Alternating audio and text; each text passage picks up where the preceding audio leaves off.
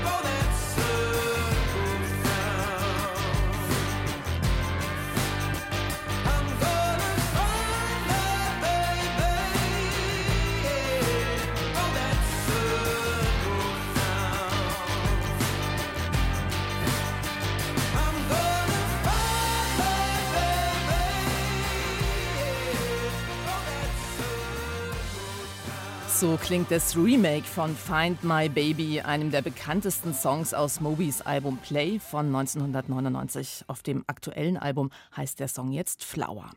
Ja, in der Türkei, da ist dagegen nicht unbedingt ein Remake zu erwarten. Im Gegenteil, nach der ersten Runde der Präsidentschafts- und Parlamentswahlen müssen Präsident Erdogan und sein Herausforderer Kemal Kilicdaroglu höchstwahrscheinlich in die Stichwahl. Das Land steht nach 20 Jahren Autokratie vielleicht wirklich vor einer politischen Wende.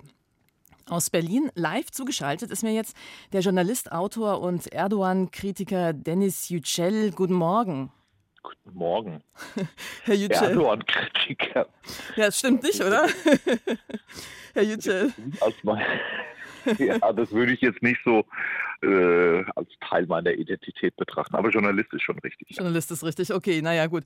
Wir schauen mal, wie kritisch Sie sich über ihn heute äußern, Herr Yücel. Sie saßen immerhin 2018 selbst fast ein Jahr in der Türkei im Gefängnis in Einzelhaft. Viele von uns erinnern sich wahrscheinlich auch noch an die Solidaritätslesungen hier in Deutschland. Nach all diesen Erfahrungen, wie geht es Ihnen mit diesem Wahlergebnis? Hatten Sie damit gerechnet? Also das eine hat mit dem anderen nichts zu tun. Ich bin ja da nicht zufällig verhaftet worden, sondern weil ich meinen Job als Journalist gemacht habe. Ich saß ein Jahr im Gefängnis.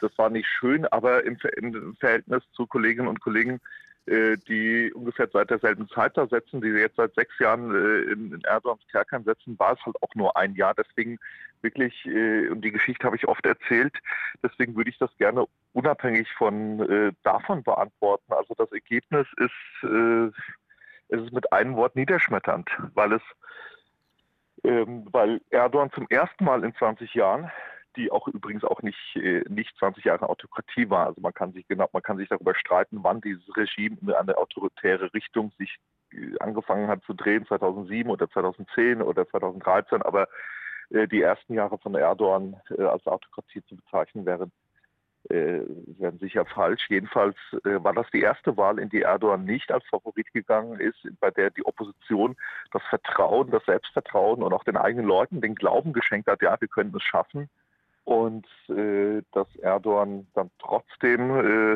äh knapp unter der 50 Prozent äh, gelandet ist, selbst wenn die noch, noch, noch einige Stimmen ähm, noch fehlen, nicht ausgezählt sind, gerade in Großstädten. Hm. Ähm, selbst wenn das ein, zwei Prozentpunkte noch runtergeht, das macht keinen Unterschied. Das ist, es ist frustrierend, dass man nach so einer Regierungsbilanz äh, allein der letzten Jahre äh, noch solche Ergebnisse erzielen kann. Ja, das ist natürlich frustrierend. Ich denke trotzdem, ähm, wir sehen ein bisschen anders, ein bisschen hoffnungsvoller. Es liegt Wechselstimmung in der Luft. Ähm, und ich fand, nach jahrelangen Einschüchterungen und Repressionen war es doch erstaunlich, wo der Mut dann auf einmal herkam für dieses Wahlergebnis.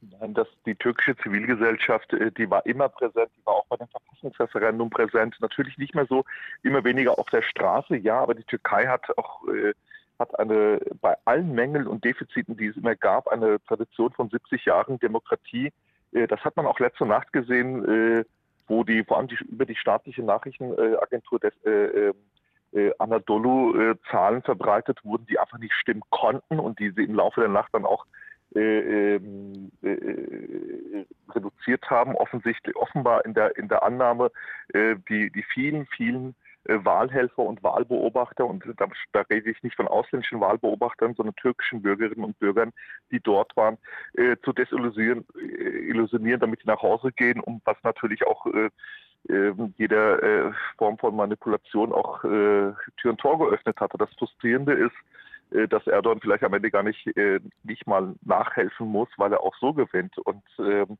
die Wechselstimmung, die lag in der Luft, aber äh, es hat nicht gereicht und ähm, die AKP hat das schlecht, ihr schlechtestes Ergebnis nach der Wahl 2002 bei ihrer ersten Wahl äh, eingefahren, aber ähm, die Unzufriedenheit, die es im Land auch gibt, die ist dann nicht, auf, nicht in Richtung der Opposition gewandert, sondern äh, zu anderen Parteien dieses Rest, äh, rechtsextremen Bündnisses, das Erdogan gespielt hat, also mit Rechtsextremisten zweierlei Ausprägung, nämlich an der ultrafundamentalistischen, islamistischen, mit Leuten, die fordern, äh, Gesetze zum Schutz von, äh, von, von Kindern vor äh, Kinderehen äh, aufzuheben, um das Scharia-gerecht äh, zu formen auf der einen Seite und anderen Rechtsextremisten äh, dann nationalistischer äh, Prägung. Und ähm, dazu gehört auch der Kandidat Sinan Oran, der dritte Kandidat, äh, der bei ungefähr 5 Prozent ähm, gelandet ist. Und ich denke, es wird jetzt nicht auf ihn ankommen, weniger auf ihn, mhm. sondern auf seine Wähler. Und seine Wähler, ein Großteil dieser Wähler Genau, es gibt ja jetzt wird dann. Er, wird er, so fürchte ich, äh, zu Erdogan neigen, weil auch er mit Ressentiments Wahlkampf gemacht hat. In diesem Fall halt weniger, äh, also keine religiösen, weil der Mann ist säkular, aber stattdessen halt ultranationalistischen Ressentiments gegen Flüchtlinge, gegen Kurden und so weiter. Ja, Sie sehen die Situation jetzt ähm, tatsächlich ein bisschen verfahrener als, als ähm, wir vielleicht hier. Ähm, ich sehe das als zweite Chance, diese, diese Stichwahl. Also da kann noch viel passieren, denke ich. Wie ist dann das jetzt mit, dem, mit der Kulturszene eigentlich in der Türkei? Was würde denn jetzt ähm, ein, ein Regierungswechsel bedeuten? Ist also ich weiß nicht, äh, ich weiß nicht, wenn Sie, wenn Sie mich interviewen, können Sie mir doch, äh, wenn Sie mir meine Einschätzung fragen, müssen Sie nicht sagen, ähm, dass Sie das anders sehen oder wenn Sie das anders sehen, dann lassen Sie das auch ausdiskutieren. Aber das dann so, so sozusagen als Korrektiv hinterherzuschieben, das finde ich ein bisschen merkwürdig. Also ähm, ich, ich, begründe das gerne auch. Das eine sind diese Wähler, das zweite ist, ist an, äh, die AKP und dieses Bündnis äh, hat äh, die absolute Mehrheit äh, im Parlament. Das ist auch ein Argument. Ja, Erdogan wird jetzt mit Stabilität argumentieren, um eine Situation zu verhindern, ähm, dass der Präsident einer anderen Lager äh, angehört als die Mehrheit im Parlament. Äh, und das Momentum ist jetzt auf Erdogans Seite. Und dann ist die Frage, ob die kurdischen Wähler, die ohnehin, bei, bei denen die Wahlbeteiligung äh, ohnehin äh, nicht so war, wie sie hätte sein können, ob die sich bei einer Wahl, wo es nur um einen Präsidentschaftskandidaten gehen wird, äh, gleichermaßen mobilisieren lassen. Kulli Steideole äh, dürfte versuchen, also je mehr er sich versuchen wird, die nationalistischen Wähler, Ohrenwähler ähm, für sich zu gewinnen, umso mehr wird er die Kurden verbrennen und umgekehrt. Also ähm, bei aller Liebe, ich, wär, ich hätte auch gerne, würde Grund sehen für Optimismus, aber ähm, den sehe ich, den, den, den sehe ich gerade nicht. Äh, es ist eher, äh, es deutet eher alles darauf, dass Erdogan das in der zweiten Runde gewinnen wird. Gut, angenommen, er, er gewinnt. Ähm was, was passiert denn dann mit all denjenigen, die sich jetzt in dieser Wahl gegen ihn gestellt haben? Also es gab ja zum Beispiel auch kurz vor der Wahl ähm, ein Manifest tausender Künstler, die sich über die mickrige staatliche Kulturförderung in der, ähm, in der Türkei beklagen, ein Ende der Zensur fordern. Womit müssen die zum Beispiel rechnen? Also wenn Erdogan seine Drohungen wahr, macht, er hat ja im Wahlkampf gesagt, wir notieren alle, die sich hier uns gegen uns stellen, das war im Zusammenhang mit dem Erdbeben. Ähm, übrigens auch so etwas, was ich extrem niederschmetternd finde, in den Gebieten, in denen der Staat vor dem Erdbeben völlig versagt hat, bei der Vorsorge versagt hat, bei der Bergung von Opfern, wo Menschen, wo tausende Menschen, wir wissen die genaue Zahl, werden wir nie erfahren, unter den Trümmern erfroren sind, erstickt sind, ihren Verletzungen erlegen sind, weil tagelang keine Helfer kommen konnten. Dass selbst da, nach, selbst nach, äh, die Städte teilweise existieren nicht mehr, trotzdem sind Leute da hingefahren oder leben in Zelten und wehen Erdogan. Und das finde ich, äh, das ist etwas, äh, das ist das ist furchtbar und das ist, finde ich, sogar auf eine gewisse Weise viel schlimmer, als was mit der Kulturszene passiert. Wenn Erdogan seine, seine Drogen wahr macht, dann wird er ähm, dann, dann wird er die Repression auch wieder äh, auch verschärfen, wobei er hat da dazu einen instrumentalen Umgang, je nachdem, wie er es gerade nötigt hat, äh, geht er schärfer gegen Kritiker vor oder weniger. Ich glaube nicht, dass diese Wahl, ähm, dass mit dieser Wahl, auch wenn Erdogan am Ende gewinnen sollte, dass damit äh, sozusagen die türkische Demokratie für alle Zeiten beerdigt ist. Dafür hat die Türkei eine viel zu lange Erfahrung mit, mit, mit Demokratie. Die Türkei hat auch Militärputsche überstanden und so weiter. Ähm, aber jede Wahl, jeder der entscheidenden Wahlen der letzten Jahre, 2015, das Verfassungsreferendum, jede war äh, ein weiterer Meilenstein in eine Richtung von, von, von noch mehr Verwüstung aller Art äh, an der Gesellschaft. Und es gibt viele gerade jüngere Leute äh, kulturellen ähm, der Kultur tätig sind oder auch sonst in den, in den Städten leben, gut ausgebildete Leute, die sagen, selbst wenn dieses Land irgendwann Erdogan überstehen wird und irgendwann zur Demokratie zurückfinden wird, mag ja sein, aber ich habe nur ein Leben und das möchte ich nicht unter diesen Umständen äh, leben. Und ich glaube, das gilt auch für viele Künstlerinnen und Künstler, wobei Kunst, also Künstler natürlich, je nachdem, was man macht, das eine lässt sich, äh, manches lässt sich leichter auch im Ausland machen und anderes eher nicht. Äh, aber die, die, den Wunsch, den Gedanken wegzugehen, allein, also im letzten Jahr, in den letzten vier Jahren, haben ungefähr eine Million Menschen die Türkei verlassen. Und das sind nicht die armen Schlucker, die sich in die Schlauchboote setzen. Nein, nein, der Exodus genau von Intellektuellen, der ist ja seit Jahren auch genau, riesig. Genau, ähm, und das wird wahrscheinlich noch ähm, äh, nicht nur Intellektuelle, sondern vor allem an die, die junge, gut ausgebildete Generation, weil die keine Lust hat. Das war ihre letzte Hoffnung. Und ich glaube, bis, die, bis eine Opposition wieder Hoffnung schöpfen kann, das wird dauern. Das wird wirklich lange dauern, fürchte ich. Ja, wie gehen wir jetzt raus aus diesem Gespräch, Herr Yücel? Also ich finde das ähm, nach wie vor äh, sehe ich irgendwie die Stichwahl als zweite Chance. Sie sind da anderer Meinung? Ihr, ihr wollt in Gottes Ohr, aber äh, es reicht ja nicht. Ähm, es gab vor der Wahl, also mit Blick auf die Umfragen, mit Blick auf den Gesamtumstände wirklich guten, ich war auch guter Dinge, aber ich finde ein äh, ein Optimismus, der äh, äh, also für Zuversicht braucht es auch Anhaltspunkte und äh, die, die, die, sehe ich im Moment nicht und dann bringt das, glaube ich, ist auch niemandem geholfen, ähm, sich die Dinge schön zu reden. Aber wissen Sie, Sie, Sie und ich, wir verfolgen das aus der Ferne und das betrifft ja nicht ähm, äh, betrifft ja nicht unsere äh, Lebenswirklichkeit. Ich finde das für die Leute in der Türkei äh, viel schlimmer. Eine, ein, einziges, ein einziges Gutes hatte die Wahl gestern. Can Atalay, Menschenrechtsanwalt, ähm, in der Türkei sehr bekannt, in, ähm, der im Zusammenhang mit dem Gezi, mit dieser, mit dieser Gezi-Anklage äh, im Gefängnis sitzt. Den hat die linke Arbeiterpartei der Türkei aufgestellt in einer der Erdbebenregionen in Antakya Und äh, der wird jetzt ins nächste Parlament äh, einziehen, wenn man ihn denn, was man eigentlich machen müsste, aus dem Gefängnis ent, äh, entlässt. Das war eine klar eine gute Nachricht, aber ich, das ist die einzige gute Nachricht des gestrigen Abends. Ja, schauen wir mal, wie die guten Nachrichten eventuell dann nach der Stichwahl doch aussehen. Ich äh, sehe das Ganze ein bisschen hoffnungsvoller aber ähm, da steht Einschätzung gegen Einschätzung. Der Journalist, Autor und Erdogan-Kritiker, sage ich jetzt nochmal frecherweise, Dennis Yücel war das hier bei uns live gut, in ich, der ich, Kulturwelt. Ich, dann sage ich mal Inshallah als, als, als Herzlichen Dank für dieses Gespräch. Wer weiß, vielleicht hören wir uns ja dann nach der Stichwahl nochmal. Und wir hören nochmal rein ins neue Album von Moby, hier der Titel In This World. Lord,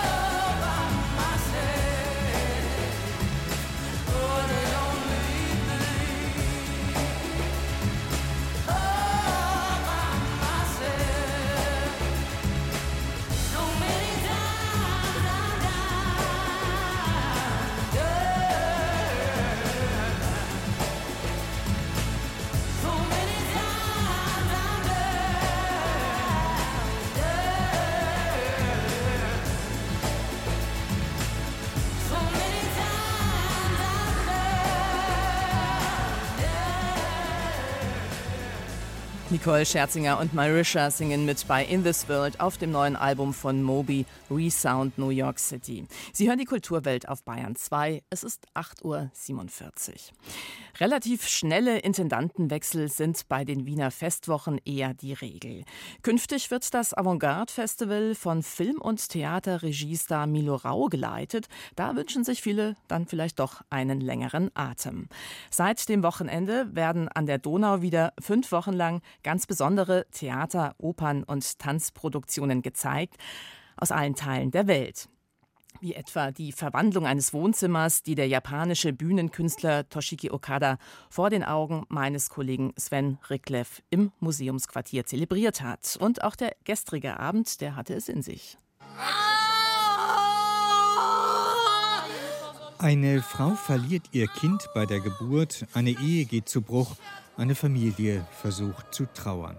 2020 brachte der ungarische Regisseur Cornel Mundruzo dieses Drama unter dem Titel Pieces of a Woman als seinen ersten englischsprachigen Spielfilm in die Kinos und verschaffte damit seiner Hauptdarstellerin Vanessa Kirby eine Oscar-Nominierung. Zuvor allerdings hatte er die intensive Geschichte, die den eigenen Verlust eines Kindes verarbeitet, in Warschau auf die Bühne gebracht. Die Produktion, die in Polen selbst wegen Corona kaum gezeigt werden konnte, hat sich inzwischen zu einem großen Festival-Hit entwickelt und entfaltete auch gestern Abend in Wien die ganze Kraft und Intensität, die Mundruzo gerade auch auf der Bühne zu entfalten weiß. Zusätzlich entwickelt diese Variante vor dem katholischen Hintergrund Polens und seiner rechtskonservativen Entwicklung noch mehr politische Brisanz als die auch sehr erfolgreiche amerikanisierte Netflix-Variante.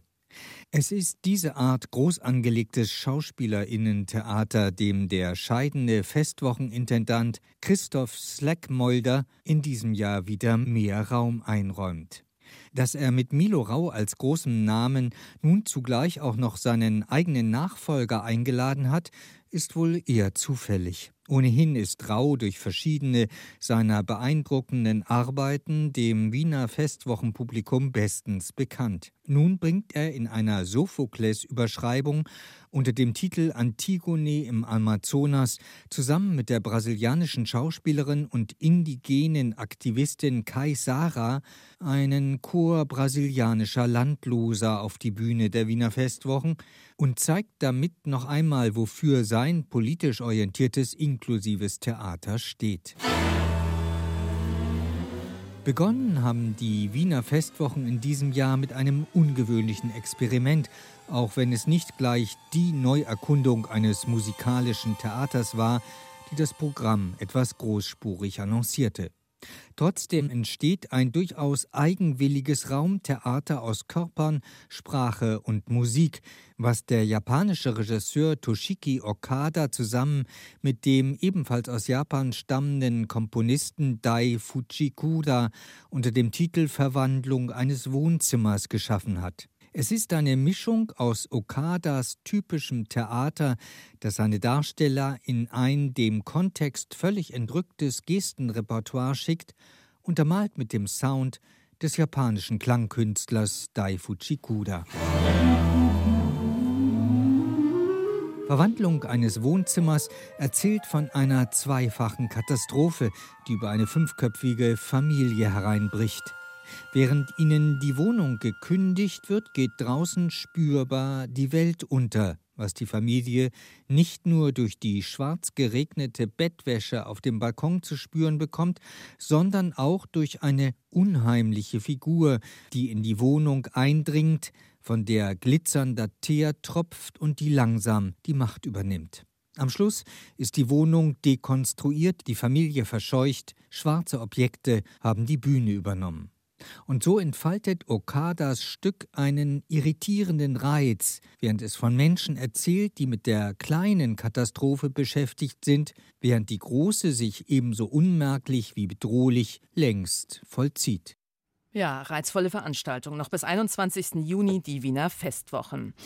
Sie erkannte uns aus dem FF. Das schrieb die FAZ in ihrem Nachruf auf die Schriftstellerin Sibylle Levitscharow in Anspielung auf ihren Nachnamen, literarische Figuren wie Apostolow und ihren Sprachwitz.